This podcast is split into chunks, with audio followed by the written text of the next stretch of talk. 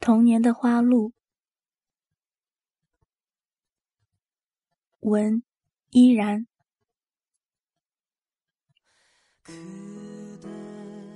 南风清清淡淡，又拂开了占满校园的白玉兰树，花开的宁静而高贵。这是今年的第一首素色而多情的诗。白玉兰树下，往事披一身飘飘的衣裙，向我缓缓走来。我惊诧，而并不躲闪，因为那是我在月光特别妩媚的晚上，无数次用梦书写着的怀念与呼唤。你的童年在哪里度过？是否像我一样，每天来去在一个城墙下面？我的童年没有夕阳下金波荡漾的小河，没有河边可以串成一串项链，挂在岁月脖颈上珍藏的笑声，没有小狗、小猫，甚至没有风筝从我的手中。带着傻傻的幻想飞远，我只有一个寂寞的，如同一张白纸，一片树叶的童年。上学的路上，我一个人，城墙在我右边，我用一只脏脏的小手，拿着一块小砖块，边走，边在青褐色的墙上。带下盲目跳跃着的红色线条，书包在不厌其烦的拍打小屁股上的那块不太明显的小补丁。放学了，还是我一个人。城墙站在了我左边，红色的线条又开始延续那日复一日。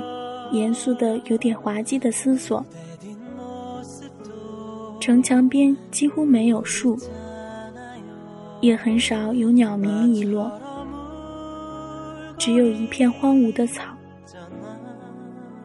麦田离得很远，仿佛是特意为城墙留下一片可以自由想象的空间。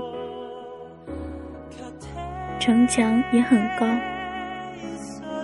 而我，是下面一个小小的移动的点。后来，开始有同学要求去我家，我几乎是跳着拍手欢迎。可当我告诉他们，沿着那青色的城墙，便可以一直走到我家，他们立即改变了主意。为什么？上次春游，爸爸领我去过那了，太没劲了，连一朵小花都没有，尽是杂草。太远太偏了，我害怕。你们家为什么不住在好玩一点的地方呢？我脸上兴奋的红潮。一定变成了另一种名叫失望的红色的沮丧。我没办法反驳他们，真的没法反驳，因为事实就是如此。可这件事却几乎改变了我的整个小学生活。那些花籽。像一些小小的、天真的睁着的眼睛，是我一粒粒数好的，是我用小手艰难的拔掉路边的荒草，用小棍儿拨开那些散发着清香味的泥土，一个个点种下去的。那天格外冷，我也没有戴手套，因为。如果弄脏了手套，妈妈还要在冰凉的水中洗。我的手冻红了，肿了好几块，但是，那是令我高兴的一个下午。而那以后的日子，几乎是我用有生以来最虔诚的渴望来艰难的等待着的日子。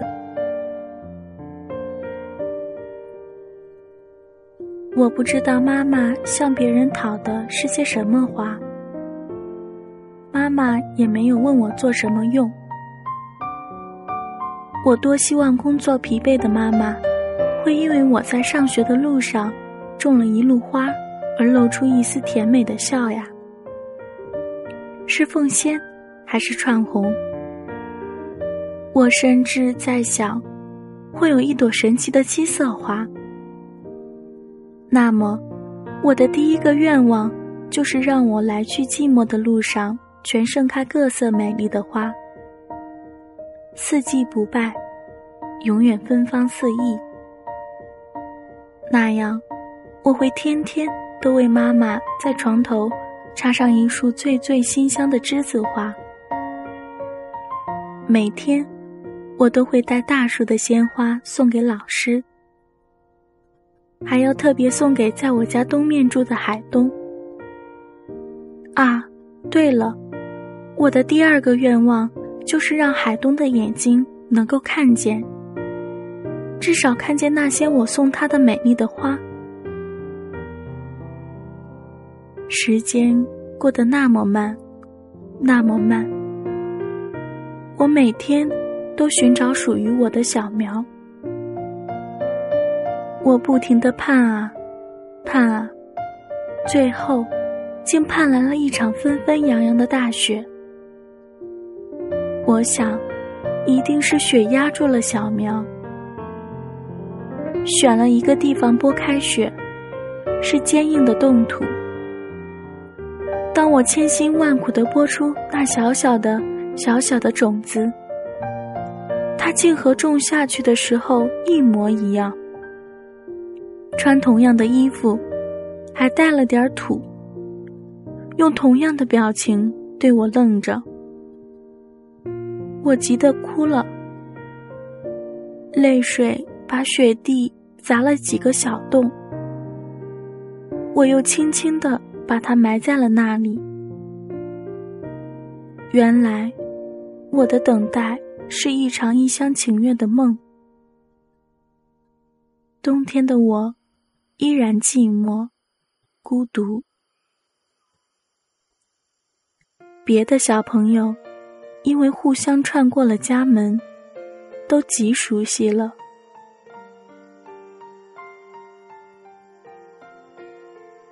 课外活动时，教室里只剩下一个在冥思苦索种子为什么不发芽的我。春天的风是从南面吹来的，我是从夕阳里烟囱冒出的浓浓的黑烟中知道这一点的。我开始喜欢那些烟，因为以前这里没有烟囱，还因为我能看到烟从极浓变换、变换、变换出各种形状。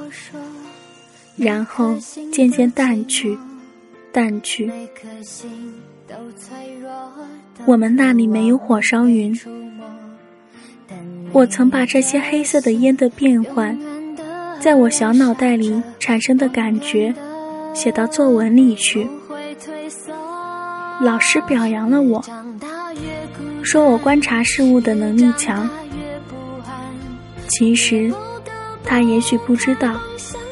能够认真的观察一个东西，只是一种无可奈何，尤其是对于寂寞的我。春雨很平常，有雨的时候，烟就不太变化，而会儿和着雨落在我淡色的雨伞上，染上很难看的黑斑。点儿也没有我想象中他们在天空飞翔的风采。那一天，远远看见红色，我不明白那是什么，好久没有注意路边的植物了，我觉得好奇怪。走近了，走近了，那是一条红色的长带，沿着城墙下的小路，一直向远方延伸着。我吃惊地走进了它们，是一种红的灼人眼睛的花，蝉翼一样轻巧的花瓣在南风中摇摆，一如翩翩的裙裾。那一刹那，我明白了。第一次，我扔掉了小红砖块。第一次，我一路奔跑着向学校飞去。我听见自己在大声叫喊：“我有一条花路了，我有一条开满鲜花的路了。”我甚至。忘记了检查有没有那神奇的七色花。我有了喜欢我一如喜欢我的花鹿的好朋友。我有了友谊，我不再寂寞如昨。许多年以后，我才明白，种子应该在春天，而不是冬天撒播。也才明白，刻意经营的等待得来的满足，往往会输给漫不经心的一瞥所带的快乐。我还明白，生命中有些邀约根本不容忘记。